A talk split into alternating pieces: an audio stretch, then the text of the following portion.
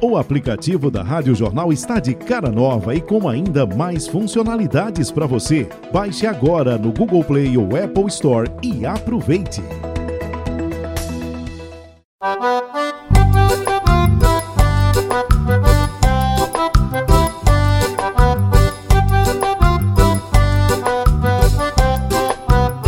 Pronto, minha gente, começando mais um podcast Geraldo Freire e suas histórias, baseado, claro, no livro O que eu disse e o que me disseram. Nós estamos agora no sexto episódio, agradecendo a você, claro, porque as informações são maravilhosas sobre todos aqueles que nós já gravamos estão aí no ar para você. E você já está acessando, claro. Diz que até vai sair um momento para nós, né, Silvio? Tá bom. Vai ajudando aí que vai, vai, vai, terminar em dinheiro. Vamos, vamos como diz a, a, a, a, linguagem, é, vamos monetizar esse negócio. É verdade. Tá na hora. Mas, Geraldo, vamos começar o nosso podcast de hoje. É o sexto episódio já, viu? Uhum. A gente vai ter muita coisa para falar ainda desse livro, vai. Se não tiver, a gente inventa. Vai falar Aliás, próximo. No próximo. A gente já adianta o próximo. Mas olha, deixa eu começar é, é, falando ainda dessa coisa de pandemia e já no, mais ou menos no novo normal. Nós já tivemos o prazer a oportunidade de sair e irmos a alguns restaurantes. Eu fui recentemente, eu fui com você, mas quero falar da minha experiência. Eu fui recentemente, eu passei por Timbaúba, e lá eu fui numa churrascaria, né? E estava tudo organizado. Muito embora a gente tivesse números recentes, a gente deu na primeira página com os nossos repórteres da Mata Norte, de Covid chegando lá meio que pesado. Mas o pessoal estava, os estabelecimentos cumprindo. Estive na Paraíba também cumprindo. E estive com você por aqui. De certa forma, o povo aprendeu nos restaurantes e bares a se conduzir. Sim você teve experiências. Você, aliás, você tem postado por aí nas redes sociais, né? Não, eu estive, inclusive, eu, eu fui para Pesqueira e as pessoas ficaram assustadas. Como é que você vai. E Pesqueira estava num momento infernal. Mas eu fui vendo na beira da estrada o cuidado que as pessoas estavam tendo. O meu grupo foi um grupo de quatro, cada um levava uma garrafa de álcool. O Paulo Tassi dirigindo, com os vidros todos abertos. Depois, quando nós chegamos lá na Serra de Urubá, isso chocou um pouco quando saiu no Instagram, porque era a gente dançando o toré. Uhum. E aí, dançar o toré sem máscara, em cima da serra, com tudo ventilado, com uma distância que é natural que fique, porque você na serra. Se você quiser se agarrar com, com alguém, você talvez não encontre, né? Você agarra com, com, com aroeira. Bom, é, mas com todos os cuidados. E a gente observa que os, os, nos restaurantes, como tem multa para quem é, é, não obedece às regras, multa para o restaurante, aí você se levanta, o cara já vem e ei, para se levantar tem que, que botar a máscara. E para comer você não pode comer de máscara, né? É, eu tive. Eu tive... Só que Cacau tem o seguinte, Cacau tem uma máscara, veja que fila da puta. Cacau tem uma máscara que tem um flash aqui. Meu Deus. Ele, ele abre e, e, toma a cachaça aqui e fecha. Entendeu? A loa dele é pelo flash Exato vontade de passar na tua porta, vontade de bater no teu portão, vontade de pedir um copo d'água e assim poder pegar na tua mão e assim poder falar no meu amor e assim te revelar minha paixão e assim poder falar no meu amor revelar minha paixão. Deixa eu dizer para você o seguinte: aqui, por exemplo, nós falamos sobre o, o, o Hotel Central que a gente teve lá. Estava ah, organizado. A gente também teve, e isso não é como publicidade, mas a, apenas a título de certificado de que a gente viu as coisas por dentro. A gente teve no Leite, que é centenário. É, eu estive num, num restaurante do André lá em Campo Grande. Enfim, eu acho que as pessoas estão se conduzindo e estão perdendo medo de sair de casa. Em alguns casos é a foiteza, né? gente que sai de qualquer jeito. Em outros, eu acho que vai aprendendo a conviver, porque no fim vai ser isso.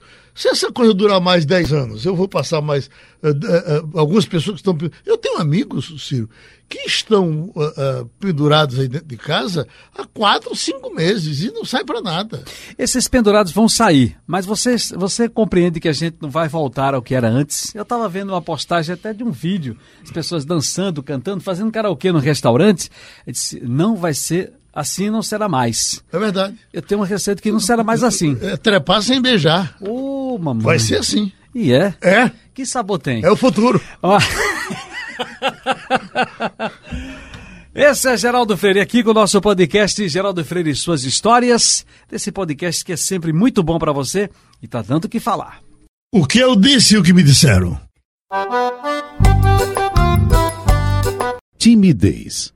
Cerca de 400 anos antes de Cristo, Hipócrates, o pai da medicina, descreveu o comportamento de um homem que lhe chamava a atenção. Vivia sozinho e evitava contato visual com outras pessoas. Hoje, os médicos chamam isso de fobia social, uma doença que afeta 13% da população. Os médicos esperaram dois mil anos para classificar como doença os sintomas descobertos por Hipócrates.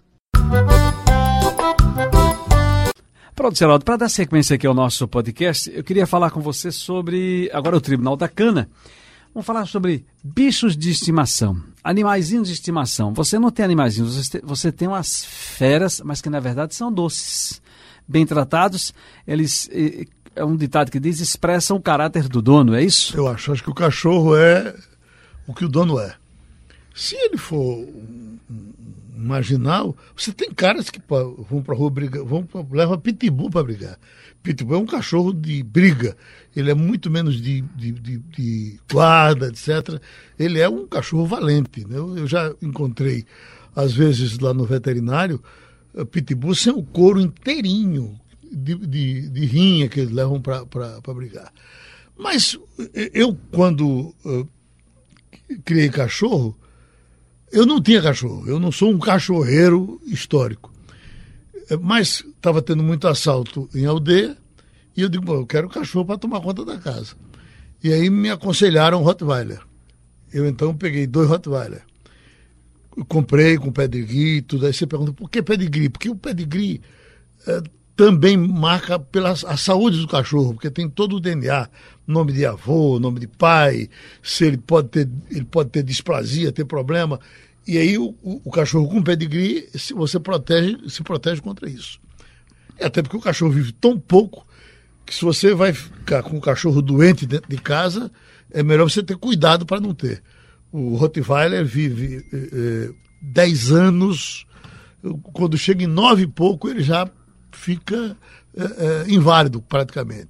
Bom, mas aí o, o adestrador foi nos ensinar a lidar com o cachorro. E ele fazia o seguinte: ele pegava um cipó, e eu ficava com as meninas, minha mulher, minha, minhas filhas, e pendurava o cachorro, o, o, o, cipó. E o cachorro avançava e tomava o cipó da minha mão. Pá! E quando foi um dia, o veterinário Alcides foi lá em casa e o cachorro rosnou para ele: Disse, Geraldo, uh, Senna, que era o adestrador, morreu até, era da polícia. Está ensinando uh, uh, violência a esse cachorro? Olha, ele chega aqui, a gente dá uma lapada com o cachorro, no cachorro com a vara, e o cachorro toma a vara. Não, rapaz, você tem que ensinar. Esse cachorro já é violento, naturalmente. Você tem que ensinar ele paz, tranquilidade. Você tem que brincar com ele, porque violência ele já é naturalmente violento. E aí foi isso que eu passei a fazer com os cachorros. Eu, um, um detalhe, até para quem quiser criar cachorro saber, uh, eu tinha um rottweiler pequenininho, aí eu, eu, botava, ia entregar o osso, dava o osso para ele, ele fazia quando eu ia puxar o osso. E eu, sem saber, naturalmente conversando com o veterinário, do Galcites, esse cachorro vai ser muito macho, porque eu fui puxar o osso da boca dele, ele desse tamanho, estava com três meses mais ou menos, ele rosnou para mim, Geraldo, seu cachorro não pode rosnar para você de jeito nenhum. E o que, é que eu faço? Você aproveita agora que ele é novo e você vai dar esse osso a ele 500 vezes, vai mostrar que não está disputando osso com ele. Você dá, quando ele começar a comer, você puxa. Você dá, quando ele começar. Você faz isso até ele parar de rosnar. E vai fazendo assim a vida inteira para você não ter um cachorro que rosna para você, que você não pode ter alguma coisa errada. Ele pode se engasgar e um dia você vai tratar dele e não pode porque ele, ele não sabe disso. Ele precisa aprender. E é isso que eu faço agora com os cachorros. Quando chega lá em casa, bota aqui, tira, vai, tá, volta. Aí ele fica feito um bestão atrás do osso de novo e tal, e não tem problema comigo.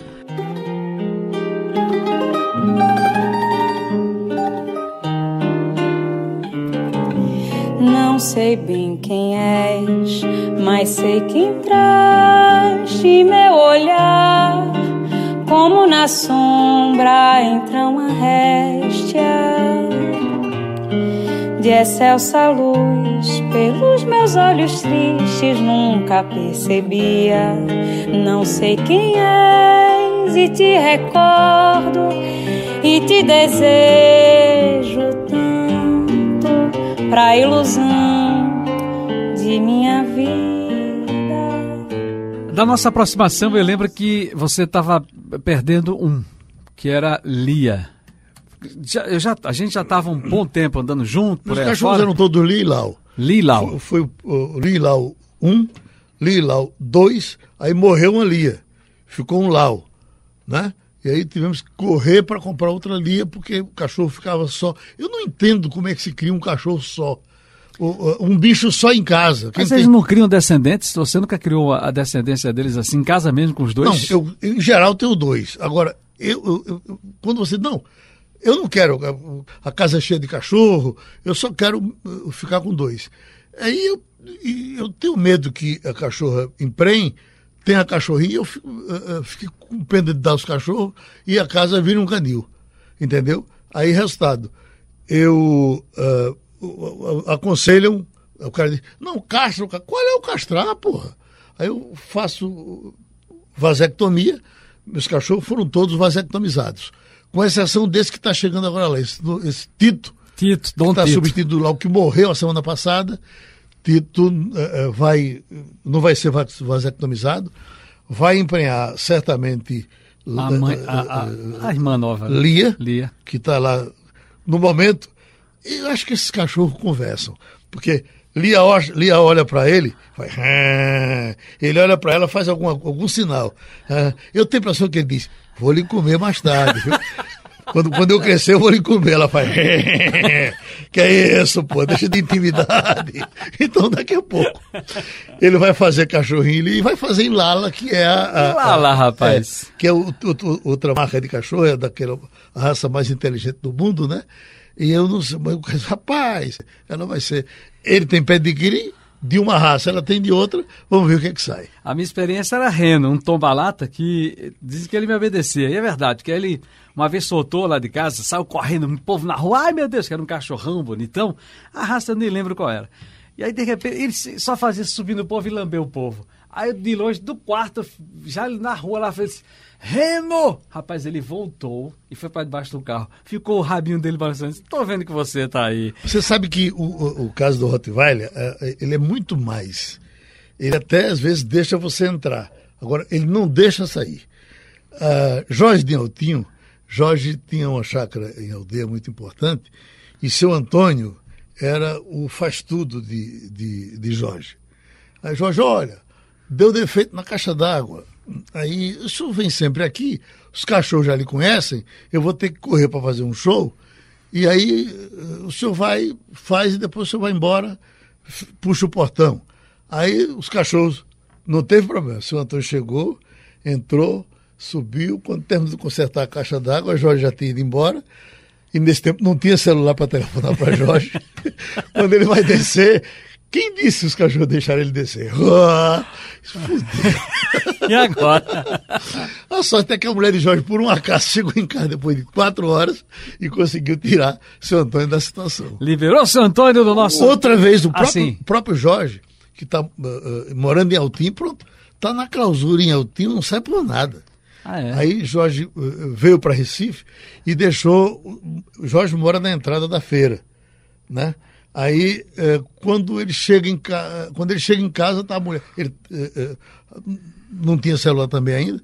Eu disse, olha, volta e corre. Eu disse, o que foi que houve? E se você deixou o portão aberto, os cachorros estão no portão parados, qualquer pessoa que vai passar para ir para frente, eles partem, eles não saem do portão. Eles vão até ali, mas o pessoal está assustado, ninguém está passando para a feira. Ele voltou daqui para fechar o portão. Os cachorros não saíram de casa, ficaram tomando conta do terreno o tempo todinho, tá entendendo? Mas também é só isso, eles não não saíram para agredir ninguém. Agora, se entrasse, eles estouravam no meio. Meu Deus do céu. Tribunal da Câmara de hoje falando nesse podcast sobre os nossos bichinhos de estimação. Mas olha, eu falar em Tribunal da Conta, eu já contei a história de Rudi Barbosa, amigo da gente, Sim. com um cachorro. Não. Pois olha, Rudi Barbosa, se- o rádio conheceu a figura hum, culta, inteligente e tal, só tinha um problema, era alcoólatra. E levava a cachaça muito a sério. Está no livro que eu disse que me disseram. Ah, eu vinha saindo um dia da Rádio Olinda ah, e quando eu chego ali perto do Varadouro, estava Rudi Barbosa, bêbado, ah, agarrado no poste e uma cachorrinha vira-lata na frente de Rude, lá, lá do outro lado, olhando para ele. Aí eu tinha um fusquinha, aí eu digo, Rude, ele, bebo, Rude. Aí eu disse, que diabo é isso? Abre a porta, abre a porta.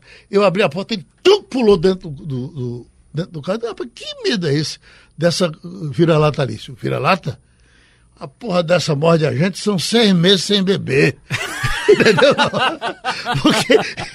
E naquele tempo era assim, né? O cachorro mordia, você tomava aquela injeção, passava seis meses sem beber. Parece que hoje não é mais assim, não. A preocupação dele Nossa. era outra. O que eu disse e o que me disseram? Cachorro alerta. O estouro dos rojões nas festas juninas deixa os cães apavorados por duas razões. Esses animais têm um aparelho auditivo muito sensível e percebem sons que os nossos ouvidos não percebem. A outra razão é o instinto de autopreservação, também muito mais desenvolvido do que o dos homens. Episódio 6. O que eu disse que me disseram do podcast de Geraldo Freire. E lembrar mais uma vez que o livro, minha gente, é, é o livro ele escrito a quatro mãos. Além de Geraldo, que conta as suas peripécias, suas histórias, o que realmente ele viu aqui nos debates, nas entrevistas. É, tem também o nosso querido professor e amigo é, Eugênio Jerônimo, para que a gente manda um grande abraço aqui nesse podcast, que ele disse, eu estou ouvindo vocês em todos os episódios. Tá vendo aí? Acompanhando a gente. Isso é para saber se nós estamos levando a sério. né? Olha, deixa eu falar para você que tem aqui o quadro é Como Cheguei Até Aqui. E eu vou buscar algo seu e pessoal, já que nós falamos de segurança, dos cachorros que lhe dão segurança também. Você uma vez contou no rádio, e já contou algumas vezes para a gente da nossa turma, que você foi assaltado dentro de casa. E que você tratou, de certa forma, muito bem o bandido. Eu não fui assaltado. Não. Eu, mora, eu morava no Jardim Atlântico Sim. e eu morava no terceiro andar. Eu pegava aqui na rádio de 4 horas da manhã. Do- eh, só eh, hum, morando no Jardim Atlântico eh, e trabalhando de 4 horas da manhã, você saber como é longe daqui para lá. Né? Aí, resultado. eh, como a casa, como a- o apartamento era terceiro andar, eu não botei aquela grade. Não tinha criança em casa nesse tempo.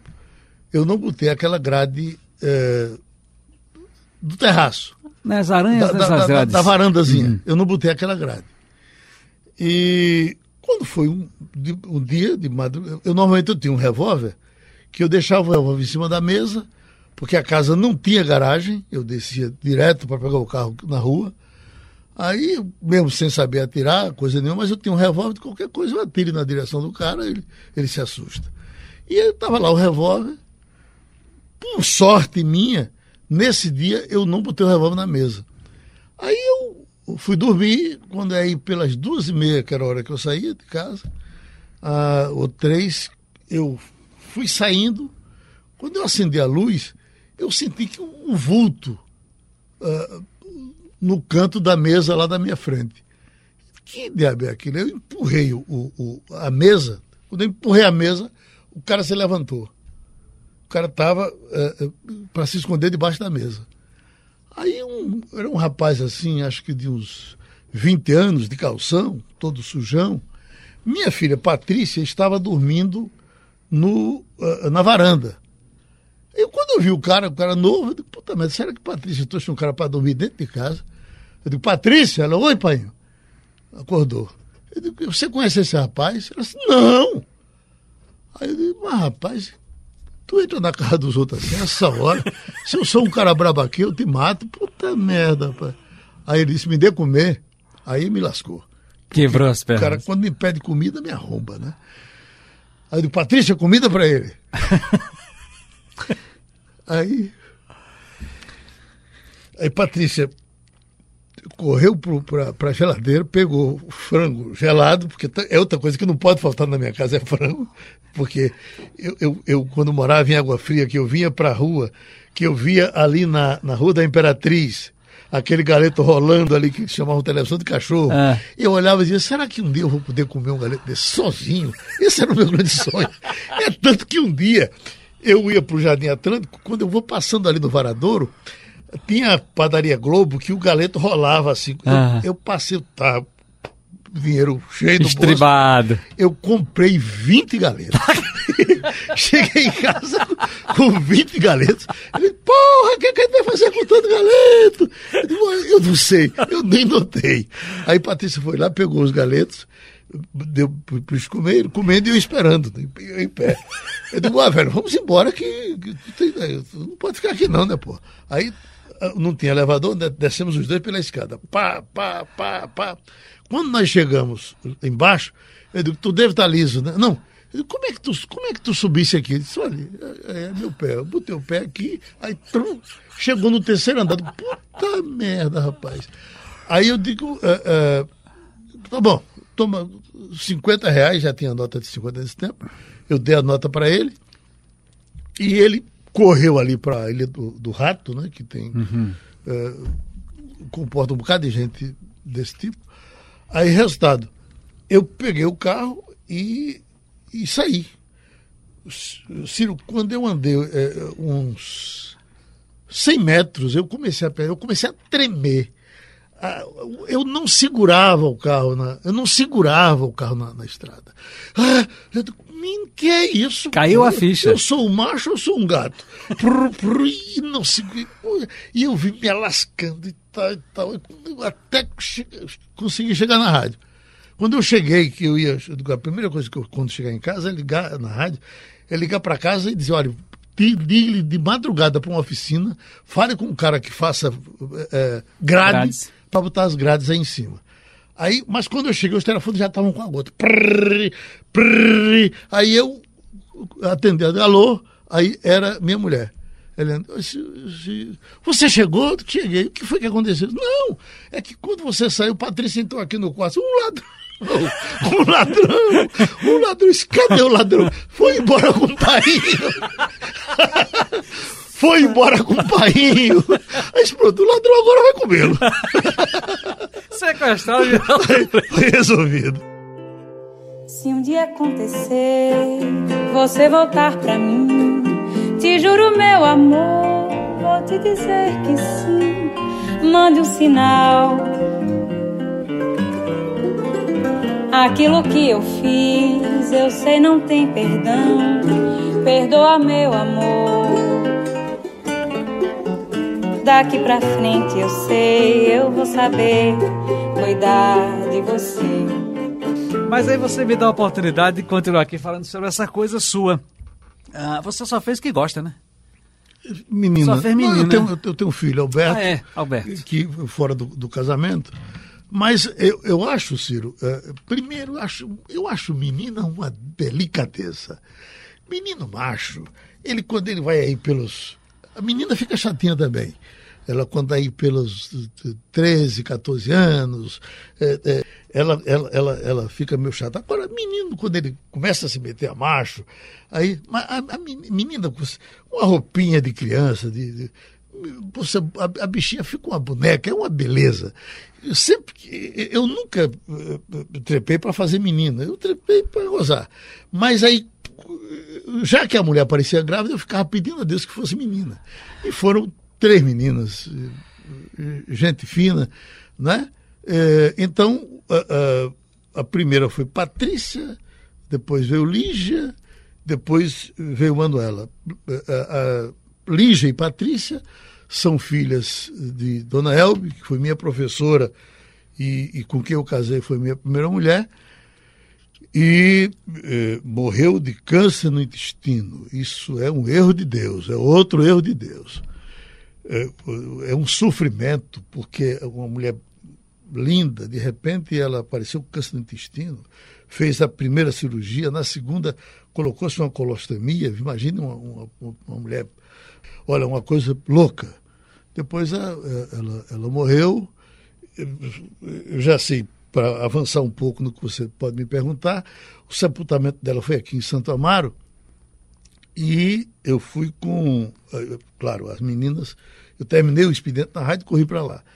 Aí estava cada, cada uh, tijolo daquele que era colocado, uhum. Patrícia, que estava aí com 15 anos, Patrícia fazia, mãe, eu, outro tijolo, mãe, tanto que a partir daí, quando eu vou para os enterros dos meus amigos, eu fico até a hora de colocar o caixão. Colocar o caixão. colocou o caixão, eu vou embora, porque não dá para ficar vendo aquele drama que é natural de todas as famílias nessa hora final.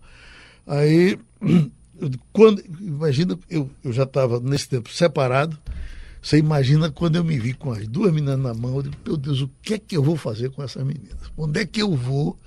Aí eu botei no carro e fui com as duas para gravatar. E Patrícia incontrolável. Mãe, como Lígia tinha seis ou sete anos mais ou menos, Lígia já tinha parado de chorar e começou a reclamar de Patrícia porque estava chorando muito. Lígia na frente comigo e Patrícia lá atrás chorando. Aí Lígia dizia, ô Patrícia, ô Pati, que besteira é essa, Pati? Todo mundo morre, Pati, não é só manhã, não. Tomando decisão. Exato. E eu, e eu, e eu nesse tirinete. Aí fiquei com. Bom, daí para frente elas ficaram comigo o tempo todo. E com Dona Eliane veio a nossa mão. No, mas tem duas meninas. No tempo de. Tem uma coisa. No livro, isso está no livro. Está no livro. É. é eu estava. É, é, eu vejo que eu tinha. Acho que eu, eu casei com 17 anos, Dona Elbe tinha 37, por aí. E havia um, descompasso muito grande. Num certo momento, essa coisa das idades muito díspares, elas às vezes podem criar problemas.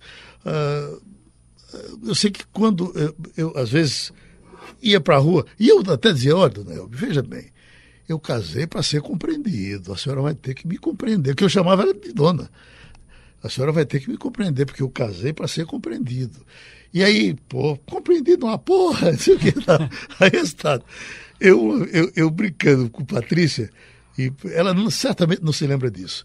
Ela está no livro, ela foi mesmo, foi.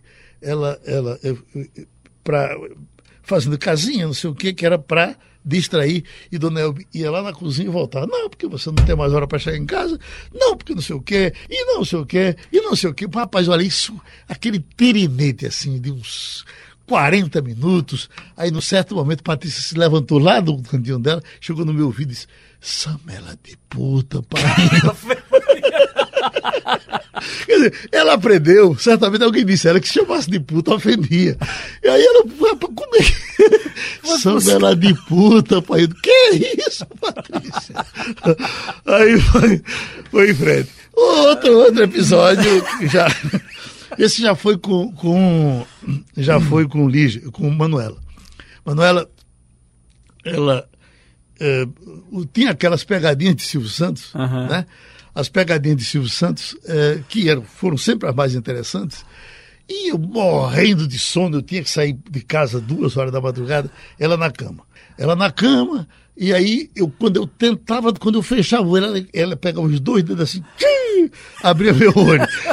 Mas não é possível, eu não vou conseguir dormir. Aí eu grelava o olho para ver se ela tinha sono primeiro do que eu, ficava vendo a pegadinha. Aí quando aparecia alguma coisa na pegadinha que eu ria, ela dizia, essa foi boa, não foi, pai? Vigarinho para manter acordado por mais tempo. Né? O outro com ela ainda, quando apareceu o plano cruzado, que vende-se o banco por tanto, aí tá, também está no livro, né? É, o Excel compra o banco econômico por dois reais. Que no final o cara comprava o, o, o podre, uhum. era dois reais só para constar no. Dois reais. Pai, o que foi? Por que tu não comprasse esse banco para mim? Vai lá em frente. Aqui, deixa eu registrar então a nossa Laurinha e também a nossa Sofia, que toca um culelê, rapaz, que maravilha. Sofia. Sofia, nossa catita. É, Catita que é, é, o, o Tito é uma homenagem a ela. Não vamos chamar ela de Catita o tempo todo. né? Não, rapaz, Vamos chama chamar ela de eu, eu, Tita. já dizer a você, Tito e Tita. É Tito e Tito. Ah,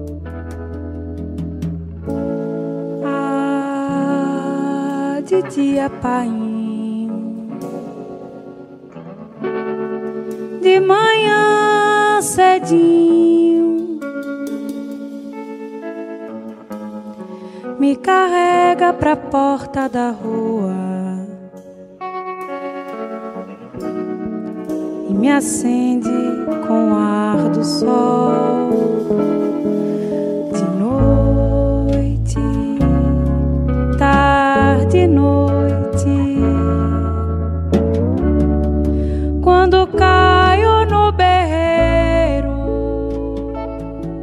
O que eu disse e o que me disseram. Você está aí curtindo o sexto episódio desse podcast Geraldo Freire e Suas Histórias, baseado no livro O que eu disse e o que me disseram, com ele com o nosso Eugênio Jerônimo. Copa do Mundo, futebol, rádio. A nossa produção, a nossa Mariana Dantas, tinha colocado aqui no, no texto, no script, no espelho seguinte, no roteiro. Estúdio é, é o segundo, é a segunda casa do Geraldo. Hoje, a Rua do Lima. Já foram outros endereços, outras emissoras, outros prefixos. Mas você, sempre na Supermanhã, Supermanhã depois da, da, da disparada de sucesso, depois da musicalíssima, vem a Supermanhã e você fez a Supermanhã de vários locais. Ultimamente a gente já fez aqui mais de perto. Mas Copa do Mundo levou para mais longe, com a Supermanhã. Deixa eu pegar uma brechinha para entrar no capítulo do bicho, já que você falou em futebol e me lembrou Rubem Moreira. Sim, Eu cobri a federação, naquele tempo, os repórteres de federação, eu, Amaral Dutra, Zé Bezerra, eh, Bartolomeu Marinho, eh, Pedro Silva, Kleiber, Kleiber Beltrão, Beltrão. tudo ge- e, e Spencer era o era o, o, o setor de imprensa e tal e nós invadíamos a- o, o gabinete do Moreira de um jeito que ele para decidir as coisas ele levava os dirigentes para o banheiro para poder conversar segredo porque nós estávamos todos na sala dele e, e ele fazia aquela, aquela, aquela, bochecha quando ele balançava a federação estremecia e quando é um dia a gente falando de coisa do interior, e eh, falava, começaram, começaram a contar a história de menino que comia bicho, menino que comia cabra. Essas coisas existiram no setembro, não sei como é que isso é hoje, mas que comia jumenta, que comia vaca, e cada um trazia a sua história. E aí chegou a minha vez, eu digo, olha, eu tentei comer um- um- uma égua e foi um problema. Quando eu. eh, Veja que imbecil. Eu fui me pendurar no rabo da égua para subir na égua. Ela deu um coice, não pegou em mim. Se pega, torava no meio. Aí Rubem Moreira, que estava lá escrevendo nas coisinhas dele, tchu, tchu, tchu, aí olhou para mim, lá do outro lado, o grupo e gritou: Porque você é burro! Aí eu digo: Você, Rubem, está ouvindo a conversa da gente, é? Disse, o que é? Que é que, porque eu sou burro por quê? Você levava para dentro do rio. Bicho se come dentro d'água. Dentro d'água ele não dá coice. Eu digo, ah, quer dizer que o, o senhor é desse ramo, né? então, história de Rubem Moreira. Mas olha, você já falou uma vez, você provocou, é, não é nem com bicho, alguma planta que você se apaixonou que o boi ia comer. Não fui eu. Ah, não. Isso é uma história que a gente. Santana. no- é, é- é nesse programa que Santana vai falar? Então vamos trazer Santana para contar, porque Porque voa. Foi, É. foi Santana que me contou essa história de, de dois, dois poetas eh, bem conhecidos. E aí, ele contando por completo, fica bem mais interessante. O que eu disse e o que me disseram. Sonho. É difícil alguém sonhar que está morrendo. Para que isso aconteça, a pessoa terá que passar por momentos extremos, como sofrer uma grande decepção amorosa. Como ninguém fica desesperado o tempo todo, esse pesadelo acaba sendo incomum. Quem sonha não consegue se lembrar do que sonhou. Então vamos lá, Copa do Mundo e você com o estúdio da rádio, estúdio da Supermanhã. Nós, a primeira Copa foi a da Alemanha. Não, foi a Itália. 90. a Copa da Itália, né? E eh, problema, a questão do, dos. Nós, a fazer a Copa, né, muita coisa se faz dublada. Isso se faz hoje mais à vontade, porque hoje se faz muito jogo pela vendo a televisão. E hoje a televisão faz jogo vendo a televisão. Isso. É uma coisa de doido, né?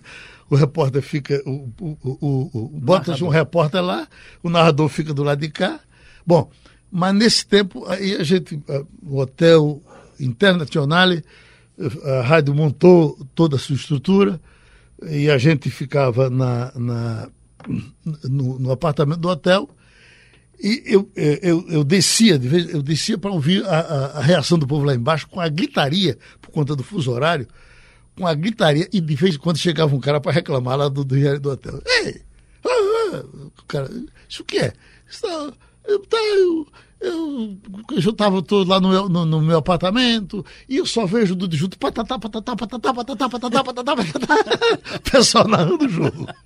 Então nós fizemos o programa de lá, com, com os debates, com, com Veja que isso faz muito tempo, com uma condição técnica muito boa dava uma saudade enorme, mesmo você estando falando de lá para cá todos os dias, era uma vontade de voltar, que eu fico impressionado como as pessoas. Olha, Ciro, quando eu chego na Ceasa, para qualquer lugar que eu for, com exceção de pesqueira, hum. quando eu chego na Ceasa eu já começo a sentir saudade. Foi assim na Itália, passamos lá, é, passamos. Uh, o Brasil foi desclassificado, né? Aí teve um incêndio no, no meu apartamento eh, eh, e queim, queima, tudo foi queimado. Jogou-se a culpa em, em Luiz Cavalcante, eh, mas depois a, se provou com a perícia que não tinha sido ele, porque ele, bêbado ele estava, mas não tinha sido ele fumando. que estava fumando. Ele bebia e fumava, por isso pegou a, Acho que até ele pensava que tinha sido ele. Mas no final não foi. Aí nós tínhamos ido, nós fomos para. nesse dia. E, e, e veja, eu tinha tirado, eu tinha, eu tinha, eh, a gente tinha tirado uma, uma, minha mulher tinha tirado uma, uma quina, quina da Mega Sena, Sim. que saiu um prêmio já assim de, vamos dizer, 3 mil dólares mais ou menos. Eh, e aí o que é que eu fiz? Digo, eu vou levar esses dólares. Se tiver coisa barata eu compro e trago. Se não tiver, eu trago o dólar de volta. E ninguém sabia, mas naquele quarto que estavam eu, a Deval, uh, enfim, o mundo todo da rádio num quarto só, na minha mala lá no cantinho, tava, tinha uma brechinha que eu tinha 3 mil dólares lá guardado. né? E eu, durante os 20 dias ou 30 que passamos lá, eu saía para comprar rádio, comprava radinho, e radinho, e radinho. A minha mala estava uma um, um loucura, né? Aí quando eh, a gente foi para Veneza, quando a gente voltou, que chegou no, eh, na rodoviária, aí estava Magalhães, que é um narrador do, de Aracaju, que estava na nossa cadeia. Isso aí, espera aí, espera aí. Vou contar, trazer duas notícias para vocês. Primeiro, a boa. Sim, qual é a boa? Não morreu ninguém. Ótimo, não morreu ninguém. Segunda, a ruim. A ruim pegou fogo no apartamento de vocês, não tem nada. Eu digo, e meus dólares? Fiquei pensando, o meu dólar está lá. Está tão guardado que o fogo não achou. Aí voltamos, chegamos todos no hotel, eu já estava esfriando esses copos, eu corri, cheguei perto da mala e puxei. Aí estava tudo pretinho, carvãozinho. Não era mais verde. 3 mil dólares. Entendeu? Aí vai o sofrimento, para comprar roupa, passaporte queimou de todo mundo, identidade queimou de todo mundo. Não, minto, passaporte, porque a gente tinha medo de andar sem o passaporte, eh, porque podia ser que a polícia pedisse, então o passaporte estava com a gente. Né? Queimou eh, passagem de volta, que estava e de uhum. volta comprada. Aí a sorte foi que Pinga tinha um prestígio enorme, foi lá na Varig e conseguiu resolver para a gente. Chegou, rapaz, na, já, já era aqui na Rádio Jornal. E foi o doutor José Américo, irmão de seu João Carlos Paz Mendonça, quer dizer, dono da empresa, chegou lá, que ele estava lá para ver a Copa do Mundo, chegou lá e perguntou: vocês precisam de alguma coisa? Ai, meu Deus. Eu fiquei doido para dizer. 3 mil dólares. Aí, mestre Zé Américo, você é gente da melhor qualidade. Não deu nada a gente, mas deu um apoio moral sem tamanho. que mas coisa boa. Onde andará você? Deu meia-noite, eu só queria saber se na consolação, na Brasilândia ou no ABC. Onde andará você? Noite fria e sem lua, queria ser o sol, te iluminar e aquecer. Só me resta pedir que Deus proteja o seu rolê. Olha, 90, portanto, eu vou aqui resumir: 90 foi Itália, depois tivemos uh, Estados Ale... Unidos. Estados Unidos eu não fui, fui para a Alemanha. Aí foi a Alemanha. Eu tive tá. câncer de próstata e eu fui me tratar no Sírio-Libanês e voltei para cá eh, eh, já com tudo comprado. Eu me, me, a, a, a, o tratamento não foi cirurgia, foi bracterapia. Uhum. Esse trata uma radioterapia que se joga dentro e cima da, da, da do carocinho lá da, do tumor. Uhum. E eu sempre digo que a minha próstata foi curada com a facilidade que eu não curo as gripes. Né? Voltei sem nenhum problema.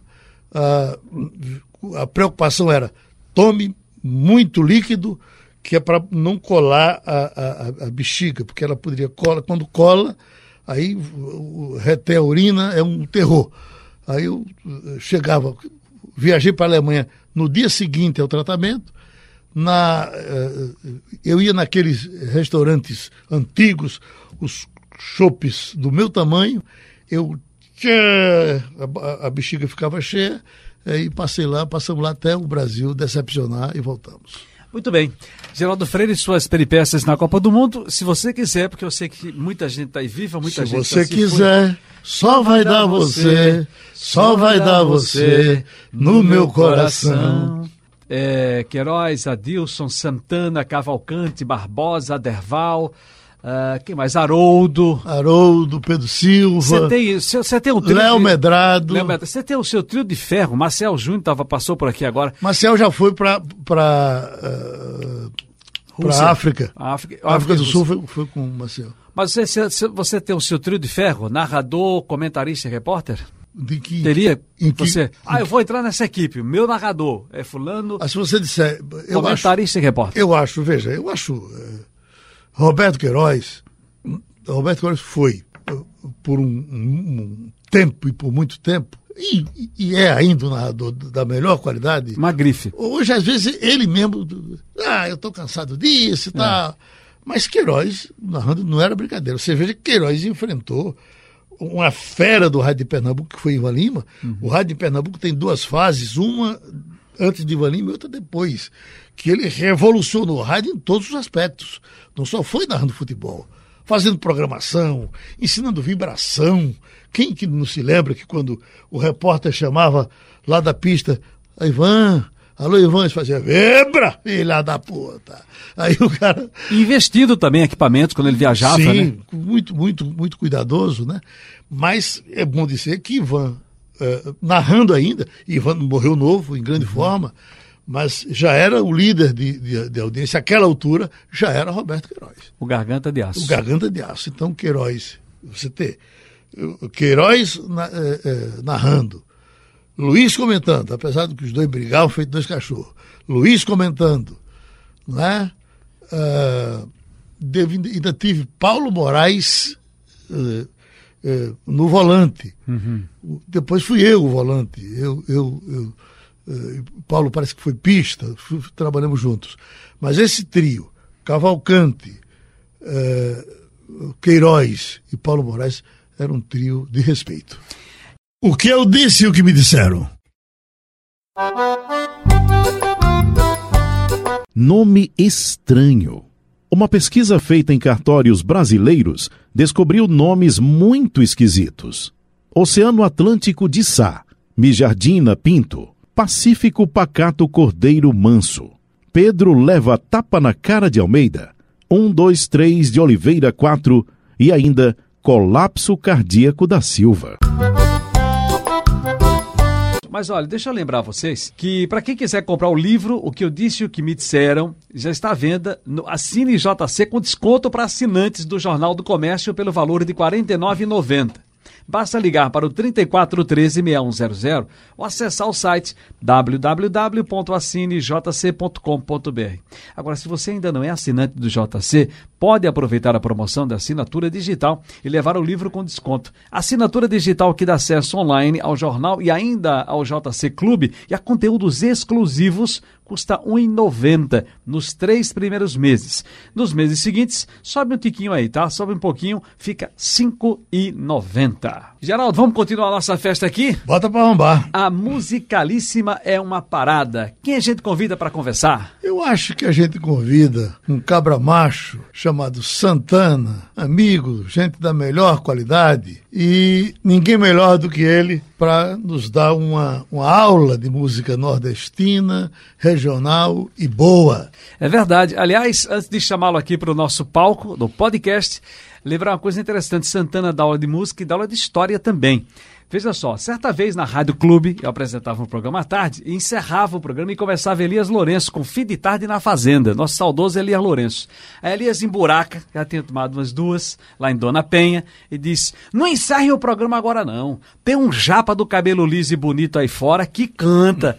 É a música dele é Safiliça. Bota ele para cantar aqui, isso é 1995, 96. E era Santana, parecia um menino, rapaz, chegando. E certa vez Sérgio Dionísio foi receber um título de cidadão lá em Jabotã e eu fui prestigiar. Santana foi convidado. Eu não sei se ele também recebeu nessa mesma oportunidade ou se foi convidado para participar das homenagens. E Santana deu uma aula de história, de pernambucanidade, das terras que tomaram da gente, das coisas que a Eu, gente. eu, eu vou te dizer, Ciro, tem três tipos de gente sabida no mundo. Hum. Ladrão de cavalo, Ué. porque você levar o cavalo, se você não for sabido, o cavalo não sai. Ladrão de cavalo, advogado, criminalista e gerente de banco. Santana, Santana. Foi, foi gerente de banco. Se defenda, Santana! Chegue, homem! Meu amigo velho, quanto tempo? Pois é, você estava nos ouvindo aí, não estava? Tava, tava o Geraldo mentindo que sou ator, você também. Ô, Santana, você foi gerente de banco, mas você tem outras qualidades. Se o cavalo for manso, você leva. não vai levar cavalo brabo, né, pô? Que não existe, não, galera. E Santana, uma das coisas boas que, da- das conversas com Santana é que Santana, Santana não aceita dizer que ele tem uma, uma memória que ninguém tem igual. Mas a gente decora, eh, Santana decora versos. Santana, primeiro, ele tem todo o repertório de, de, de Luiz Gonzaga. Ele tem o dele, ele tem. eh, eh, Quantas vezes nós estamos fazendo programas, eu, ele, Marcel Petrúcio, e o- os meninos esquecem as músicas deles mesmos e Santana se lembra Emenda. e emenda. Uma coisa fantástica que a gente espera que seja assim por muito tempo. E decorar verso de repentista, tem um verso bom de chorar, Santana, que é o de João Paraibano, o de Diomedes Mariano, né, Santana? Diomedes disse, João, que cantava tão bem, infelizmente partiu. Um coveiro amigo meu me disse que ontem viu, no claro da lua nova, um verso rachou a cova, pediu licença e subiu. Imagina isso Ei. na missa de sétimo dia de João Paraibano. Eu fico todo arrepiado. Eu passei isso para Moacir Franco, ele passou um mês chorando. Santana, a gente tava, tava falando aqui agora há pouco sobre a vida e as coisas e falando de animais. E aí Geraldo emendou, emendou com o negócio de quem já pegou bicho na infância, no interior. E eu fui lembrar de que ele tinha, não tinha, não tinha... É que eu contei para ele, Santana, eu chupei aquela história que você me contou, depois todo mundo me contou também, Felizardo e outros, de, e eu, eu, eu sei a história, mas eu esqueço os, os, os nomes dos personagens. Aí você, por gentileza, conte aqui para esse infeliz. Eu não sei nem se eu posso dizer o nome do sujeito, mas... Inventa! ah, rapaz, Felizardo me contou que Zé de Carlos e João Badalo discutindo lá. Zé de Cazuza, deu um pio aqui. Zé de Cazuza e João Badalo, não é isso? É, aí João Badalo dizendo que era um Dom Juan, que era comedor de gente, feito Geraldo Freire. Aí Zé de Cazuza disse, tá conversando besteira, seu bosta. Como ninguém, rapaz. Aí disse que João olhou pra ele assim, bem sério, e disse, Zé de Cazuza, nunca duvide de um homem que passou seis meses amancebado com um pé de palma. E outra coisa, quando eu estava com ela naquele bem bom, eu ainda disse assim, ô oh, minha filha, não deixa o boi lhe comer, não.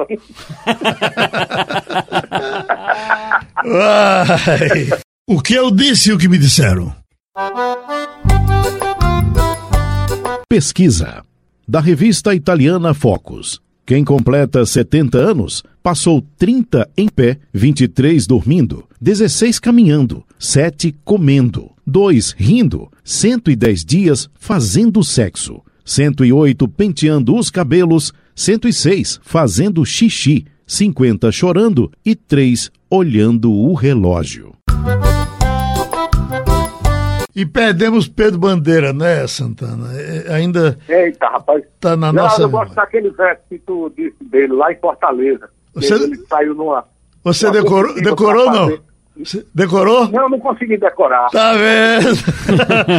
não, ali é o seguinte: diz que ele, ele, ele foi vereador, foi o vereador mais votado do MDB, não foi de, de, de Juazeiro? E, foi. E foi comemorar é bom lembrar que Pedro Bandeira era advogado, era teólogo, era filósofo, era um, um, gênio da raça humana e como poeta era da melhor qualidade, né?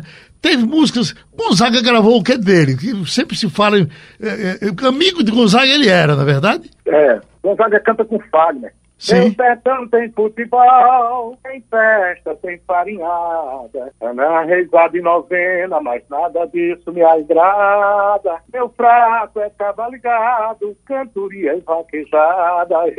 Ah, certo. Então é, é um aboio. Bom, aí o, eh, eles, ele disse, disse que ele foi para. Teve um, uma convenção depois da eleição dele ele foi paletó, gravata, tudo arrumado para uh, uh, Fortaleza. E o pessoal, quando viu Pedro Bandeira, fã dele, disse: Olha, o senhor tem que cantar. Ele, não, não posso, eu estou aqui, é outra história.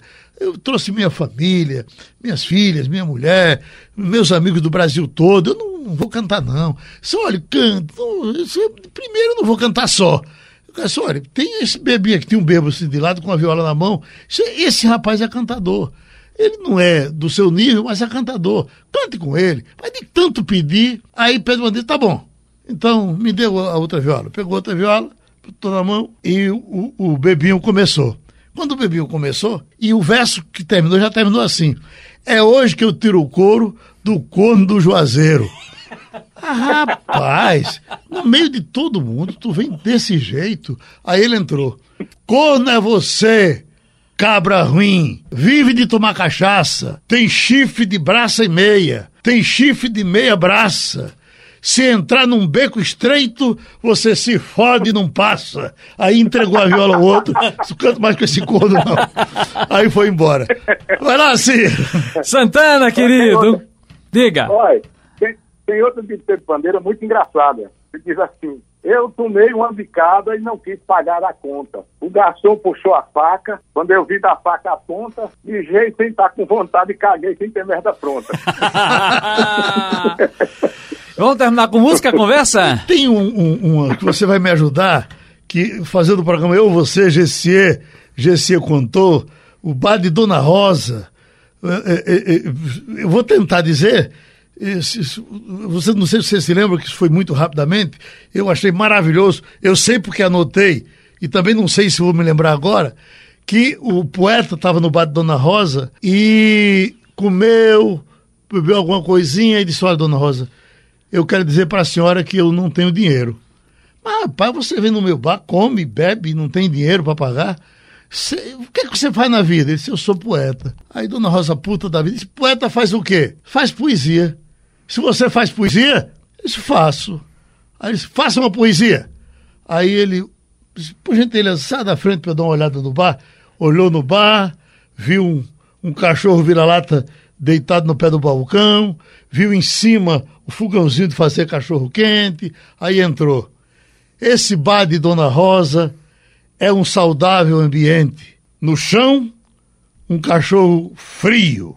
No balcão, cachorro quente. O de cima a gente morde, o de baixo morde a gente. O nosso tá bom, tá pago. o cara era poeta mesmo. Pagou o baião na hora. Tem uma de Pedro Bandeira também, que eu acho muito bonita. Ele disse assim: Quero minha sepultura na sombra de uma favela, onde morreu minha vaca e meu cavalo de sela, para ninguém saber se os ossos são meus do cavalo ou dela. Ei!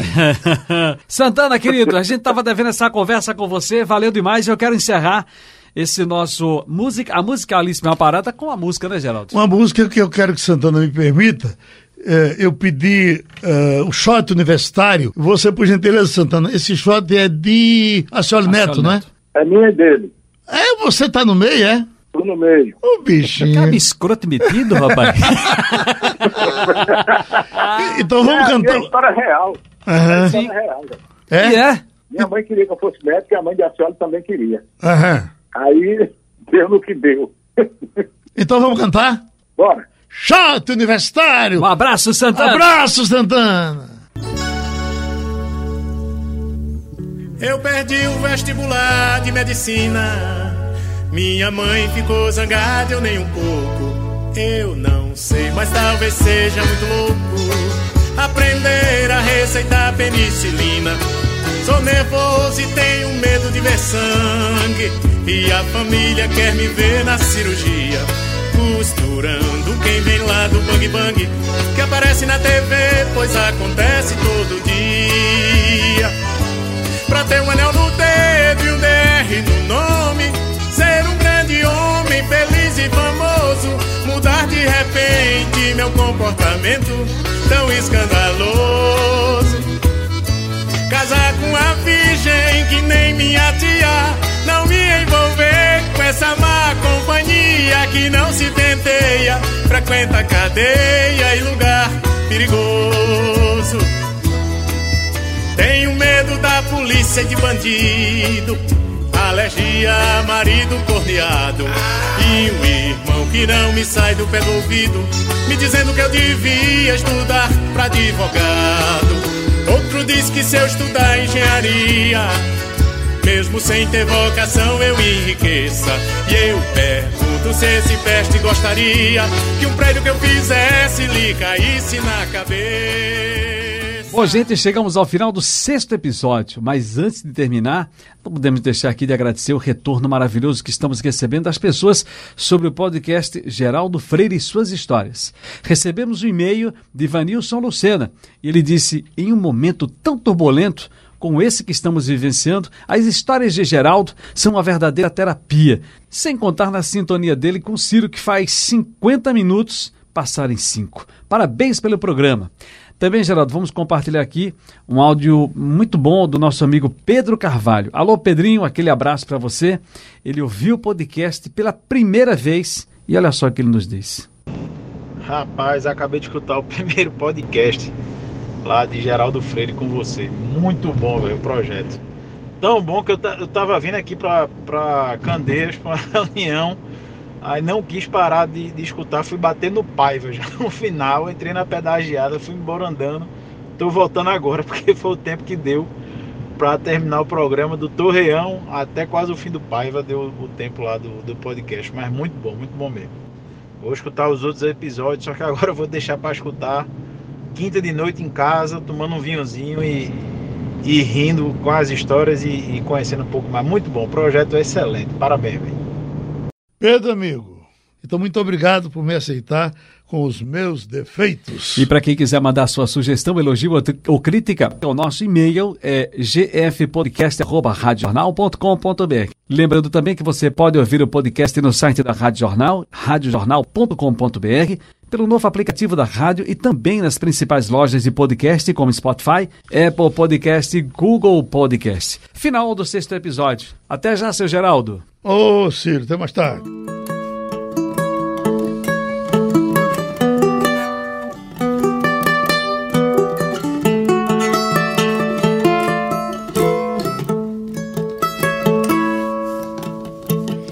Logo, logo assim que puder, vou telefonar. Por enquanto tá doendo. E quando a saudade quiser me deixar cantar, vão saber que andei sofrendo. E agora longe de você possa enfim ter felicidade. Nem que faça um tempo ruim, não se sinta assim só pela metade. Ontem demorei pra dormir, tava assim, sei lá, meio passional por dentro.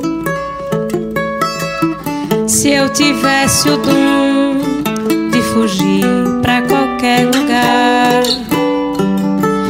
ia feito um pé de vento, sem pensar no que aconteceu. Nada, nada é meu, pensamento. Por falar em nada que é meu, encontrei o anel você esqueceu. Aí foi que o barraco desabou. Nessa que meu barco se perdeu.